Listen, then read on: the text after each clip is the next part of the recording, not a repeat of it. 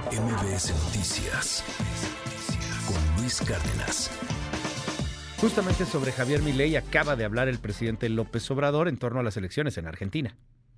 Nosotros respetamos la decisión que tomó un grupo mayoritario en Argentina, respetamos esa decisión, aunque es algo que consideramos no les va a ayudar, pero el pueblo es soberano aún con todos los elementos antidemocráticos que utiliza la mafia del poder económico y del poder político en todos lados. Por ejemplo, el control de los medios de información, control mediático, impresionante en Argentina, en Chile, en todos lados, en México, pero allá está peor. Es muchísima la manipulación para decirlo en una palabra, con todo respeto, fue un autogol. Y yo no estoy de acuerdo, aunque respeto la decisión de los pueblos, con los gobiernos de derecha. No estoy de acuerdo con los gobiernos clasistas, racistas. No estoy de acuerdo con la hipocresía, que es lo que caracteriza a la derecha.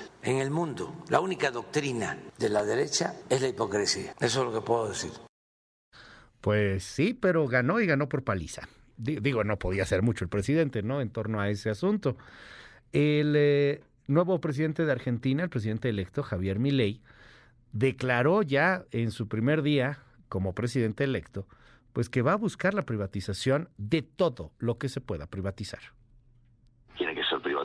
La TV pública privatizada, Radio Nacional, lo mismo privatizado. Todo lo que pueda estar en las manos del sector privado va a estar en las manos del sector privado. ¿Va a privatizar la educación? No, eso es falso. O sea, digamos, la educación y la salud, digamos, son dependencias de las provincias. Jorge Andrés Castañeda, qué gusto saludarte, ¿cómo estás? Muy bien, Luis, ¿y tú? Te he extrañado la semana pasada. Sí, hombre, ayer tuvimos ahí varios, varios temas, pero cuéntanos, Jorge, eh, ¿Quién es Javier Milei? ¿Qué, ¿Qué está proponiendo estos asuntos de la privatización de absolutamente todo, el dolarizar la economía, eh, la molestia que causa en López Obrador? Háblanos un poco de Milei. Bueno, este nuevo personaje que hasta hace poco tiempo era relativamente desconocido en Argentina y que daba apariciones muy estridentes en televisión, pues salió con la victoria el antier, este, por un margen importante en la segunda vuelta contra el candidato oficialista del peronismo, eh, Massa. Y pues ha venido empujando desde hace tiempo una agenda económica, más allá de todos los temas sociales que creo que van más allá de mi competencia de comentar. Hay una agenda económica que ha venido planteando pues bastante radical, hay que decirlo, eh, y, que y que ha sido bastante controversial en Argentina y en el mundo. Y sus dos principales o tres principales banderas son la privatización masiva, como menciona ahora, de las empresas energéticas, IPF, las radios estatales, etcétera, la dolarización de la economía argentina y la desaparición del Banco Central. Eso ha dicho que son sus tres banderas económicas. Y pues Argentina ahora está pasando por una crisis tremenda con inflación superior al 140%, pero hay que, sería como la séptima, octava este, recesión que tienen los últimos 15 años. Sí han transitado por un camino económico eh, muy malo los últimos, las últimas décadas. Eh, dice él que era el país más rico del mundo, es un poco una exageración, pero en efecto, Argentina de ser un país muy rico, con unas... Eh, pues la verdad es que ha sido un desastre económico tras otro. Que era muy rico a principios del siglo XX, ¿no?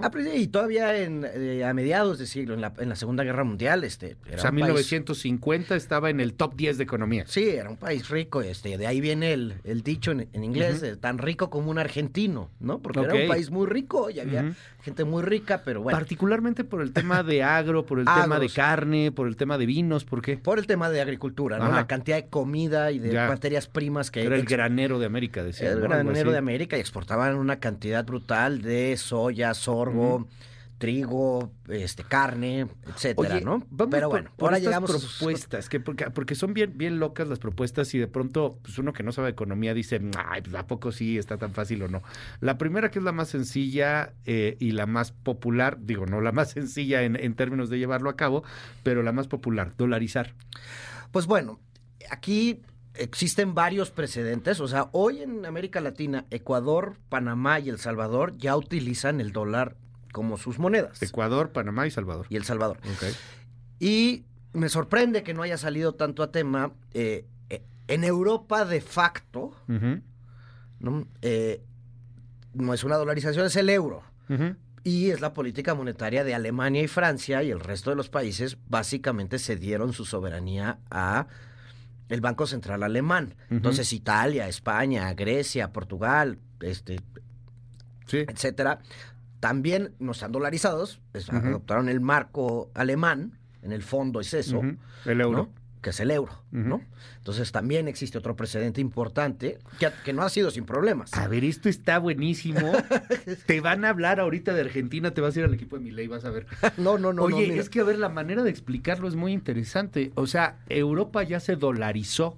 Nada más es sin dólar. Nada más que no era dólar, le cambiaron el nombre a la moneda, pero son marcos alemanes. Son marcos alemanes en el fondo. Entonces sí. es un dato tototote y yo no lo tenía como tan claro. En efecto, sí. Y, Y no el gran veo malo, problema sí. que tienen ahorita, porque es, o sea, es un problema muy. Bueno, para empezar, en Argentina tienen 10 tipos de cambio. Imagínate. Ajá. 10. Sí. Sí, el blue y el, El blue negro y el oficial y el, el- de eh, mayoreo, etcétera. El gran problema que tiene ahorita, y eso es algo que va a pasar, o se está previendo que hoy se va a ver cuál es el nivel del problema, porque ayer fue un día feriado en Argentina, Ujú. Y si hoy hay una corrida tremenda, es decir, un viejo eh, contra los bancos, la gente sacando sus pesos y cambiándolos al tipo de cambio, ya sea oficial o al dólar blue, para con la expectativa de que eso va a terminar pasando. Para dolarizarlo, o sea, eh, en principio es muy sencillo, ¿no? Tú cambias todos tus pesos por dólares. dólares. El problema es que Argentina no tiene dólares, no tiene reservas, eh, debe muchos brutales, dólares Claro. y por las restricciones que se han puesto durante a las importaciones y a las exportaciones en, en los últimos años, la verdad es que no hay suficientes dólares para hacer esta eh, dolarización, a menos que se devalúe muchísimo la moneda. Por eso acusaban a mi ley. ¿Cuál moneda? El blue, que es la extraoficial. O sea, ese es el dólar de mercado negro, pero el que se utiliza para básicamente ya un gran número de transacciones. Si tú compras un departamento en Buenos Aires, es en dólares. Si tú compras un coche, es en dólares. O sea, en los hechos son dólares. En muchos casos ya está dolarizada la Argentina. El problema son todas las cuentas nacionales y la cantidad de pesos que circulan, la deuda, las deudas y los contratos en pesos.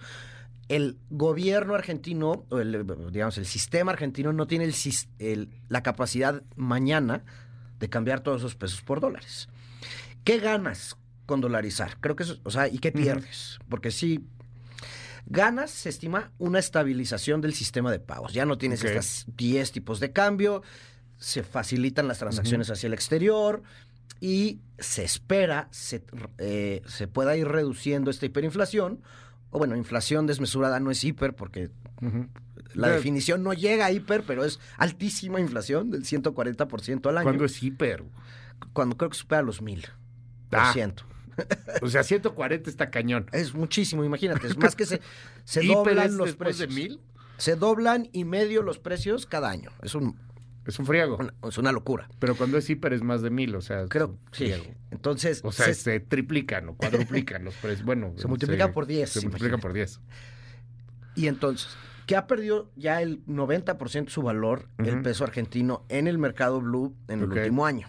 Entonces, si tú mañana cambias, lograran cambiar los dólares, sí, re- sí se esperaría que la inflación pues se redujera porque ya son dólares y son los precios internacionales de los bienes y los servicios.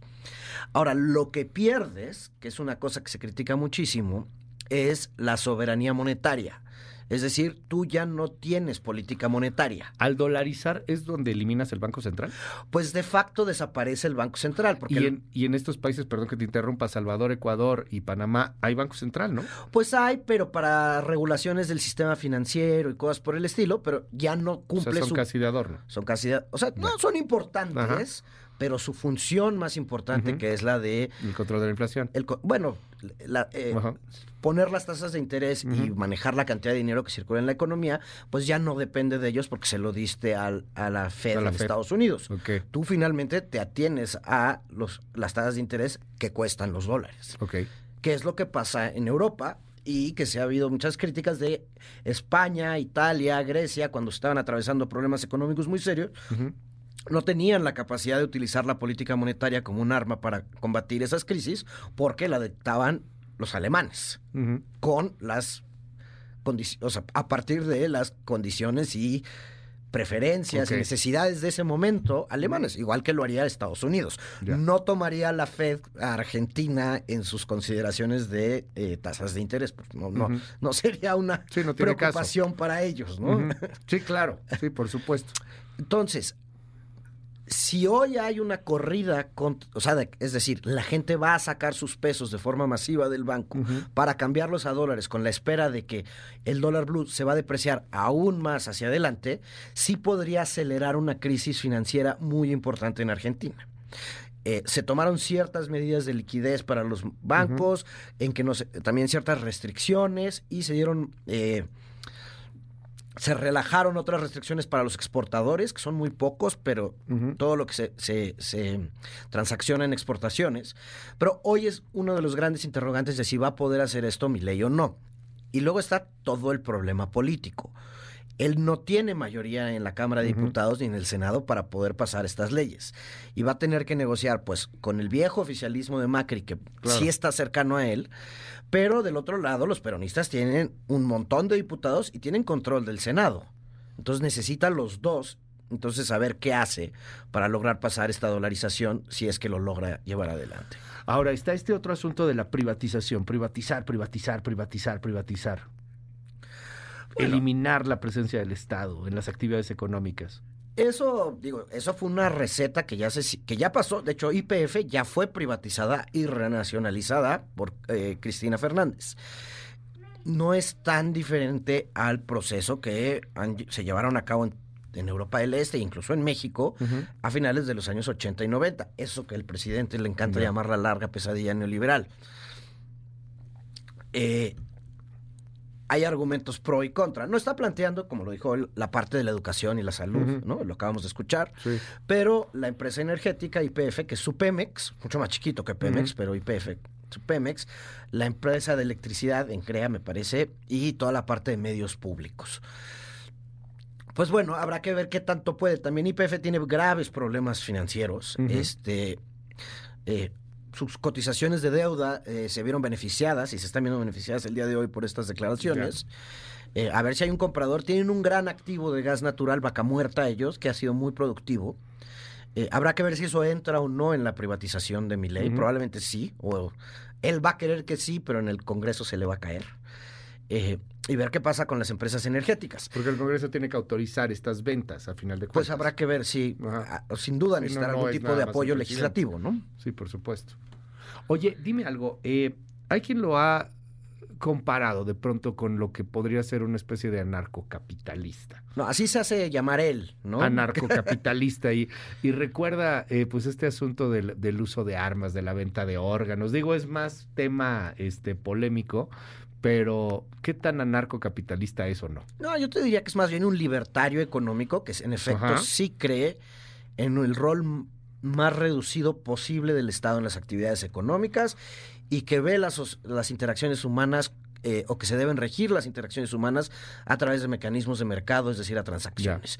Y eso lo lleva a decir barbaridades como la venta de órganos, eh, ¿no? Porque, pues, o sea, si tú llevas a, al extremo esas conclusiones lógicas, pues sí llegas ahí, lo cual es una aberración y una locura por completo, ¿no?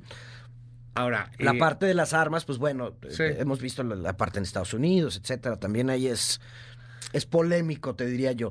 Pero finalmente, al igual que los gobiernos de derecha y de izquierda, llegan al poder y se tienen que adecuar a las realidades del mundo no solo de su país ni de lo que quieren, o sea, de las condiciones internas políticas, pero las condiciones en el mundo. No puedes hacer locuras de ese tamaño porque al interior no te dejan o incluso pues en el exterior te bloquean. los mercados financieros tienen una, eh, que en este caso aparentan estar contentos con el primer día de mi ley por las cotizaciones ayer en bolsa de varias empresas argentinas, pero esta locura como la dolarización, pues tú no puedes inventar dólares. Esa es una prerrogativa de la Fed. Claro. y, aunque te dolarices, no puedes estar y no te van a tomar en cuenta, como ¿Por qué te serviría eso? Es lo que dice. O sea, la razón por la cual dolarizar te ayudaría es que tú ya no te puedes poner a imprimir dinero.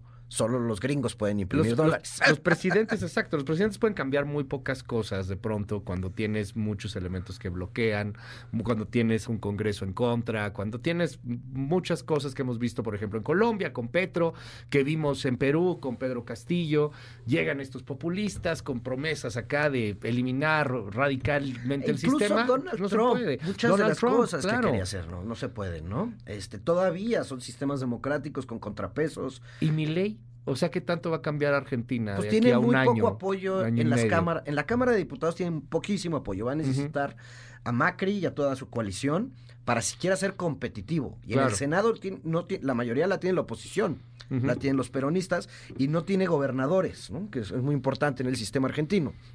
Muchos de ellos, en efecto, se venden al mejor postor porque son de partidos regionales y entonces Sí, ven claro. que pueden sacar. Pero a esta dolarización a mí me parece que por el momento va a ser muy difícil de llevar a cabo. Y si la logra llevar a cabo, van a pagar un precio doloroso. Escuchaba que se habían tardado un ratote, ¿no? En el caso de Ecuador, por ejemplo, Sí, cuando habían dicho en muy- tres meses y tardaron, pues, dos años casi. Claro.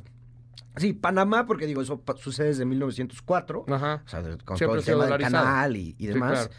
Eh, pero sí, Ecuador y, Ujú. y, y- y El Salvador Ya. pues, tardaron bastante tiempo. El proceso europeo tomó décadas. Ahora, un perfil como estos, ¿lo hemos tenido en América Latina?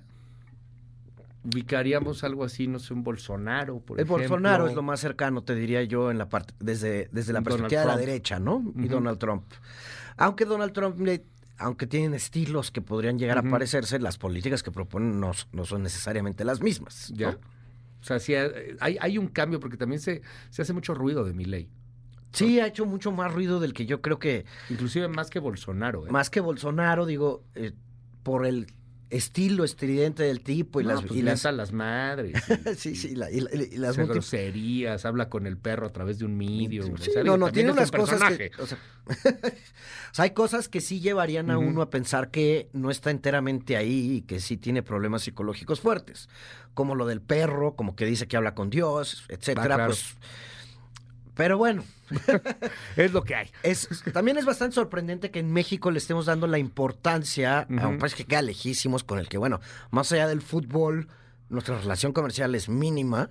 Fíjate que nos Este, decía hace unos, cierta, días, hace eh, unos días veíamos que estaba en cuarto quinto lugar de inversión extranjera. Hay empresas fuertes argentinas. Sí, bueno, Nos pero daba ahí el dato este Pedro Tello. sí No, fue no, así sí, sí, "Wow". sí, ellos llevan inversión Ajá. allá, pero pa- para México no es Ajá. una relación económica relevante, Ya. ¿no? A mí me sorprendía, y digo, mucha gente se va a enojar, Ajá. nos debería de importar más en México quién es el próximo gobernador de Virginia. Ah, ok, bueno, en Estados Unidos. ¿Y quién es que tú eres neoliberal, nomás ves hacia el norte. Pues es que tenemos a la 20% de nuestra población allá y transaccionamos 500 mil millones de dólares al año con ellos. Debería de importarnos bastante más eso que lo que pasa en el Cono Sur, aunque yo, yo teniendo orígenes conosureños, pues sí le tengo aprecio a lo que pase allá, pero no sé por qué le estamos dando esta importancia en México. Jorge Andrés Castañeda, te seguimos en tus redes. Jorge Acast, ahí estamos en X este, y en El Economista todos los jueves. Mil gracias, ahí te leemos, Jorge. Este es Javier Milei. Buenas noches, soy Javier Milei, soy economista, liberal libertario, soy especialista en temas de crecimiento económico con y sin dinero. Por lo tanto, sé cómo hacer crecer a una economía. El pasado domingo el mundo entero fue sorprendido con el triunfo electoral del economista Javier Milei, quien el próximo 10 de diciembre se convertirá en el presidente de Argentina, país que enfrenta una de las peores inflaciones en Latinoamérica y vive un momento turbulento luego de años de devaluaciones. El economista libertario de 53 años venció en la segunda vuelta presidencial al ministro de Economía Sergio Massa, por lo que llegará a la Casa Rosada tras lograr más de 14 millones de votos, una verdadera aplanadora, aseguran los expertos. Milei logró el triunfo tras una campaña marcada por la polémica, debido principalmente a sus propuestas económicas, pero también por sus discursos provocadores e incendiarios, así como el sinnúmero de insultos y señalamientos, como el que lanzó contra el Papa Francisco, lo que cautivó a la población más joven del país guacho. El Papa, sí, lo voy a decir de frente, es el representante del maligno en la tierra, ocupando el trono de la casa de Dios. Pero, ¿qué prometió Milei en materia económica para transformar Argentina? Javier Milei del partido La Libertad Avanza propuso el llamado Plan Motosierra, el cual consiste en reducir el gasto público en un 15% del PIB, luego de lograr un recortamiento del Estado con la eliminación de 10 de los 18 ministerios que actualmente tiene el gobierno. Además, busca la eliminación de los subsidios a la electricidad y al transporte, así como cerrar las empresas públicas. Ministerio de Turismo y Deporte, afuera. Ministerio de Cultura, afuera. Ministerio de Ambiente y Desarrollo Sostenible, afuera. Ministerio de las Mujeres y Género y Diversidad, afuera. Ministerio de Obras Públicas, afuera. Aunque te resistas. Ministerio de Ciencia y Tecnología e Innovación. Algo bien del sector privado. Nada bueno salió del sector público. ¡Afuera! ¿Cerrar el Banco Central argentino? Sí, Javier Milei aseguró que la nacionalización del Banco Central de la República Argentina es la responsable del disparo de la inflación, por lo que propuso cerrarlo. También, una de sus propuestas más polémicas del libertario es la de dolarizar la economía del país sudamericano y eliminar al peso argentino. Milei está convencido de que la circulación del dólar estadounidense es la única manera de acabar con la inflación. Asegura que con esto los productos lograrán una mayor valorización basada en la moneda de referencia mundial. Hoy es factible dolarizar. A este tipo de cambio, sí, a 3.20 vos podrías ya dolarizar. Empezaríamos a hacer y a hacer transacciones en dólares, por ejemplo. Y es absolutamente factible. Javier Milei se prepara para asumir la presidencia de Argentina, por lo que en sus primeras horas como presidente electo anunció que buscará privatizar la petrolera Yacimientos Petrolíferos Fiscales y otras empresas estatales como la televisión pública, Radio Nacional y la agencia oficial de noticias, TELAM. Para la primera emisión de MBS Noticias, Diana Alcaraz. MBS Noticias con Luis Cárdenas.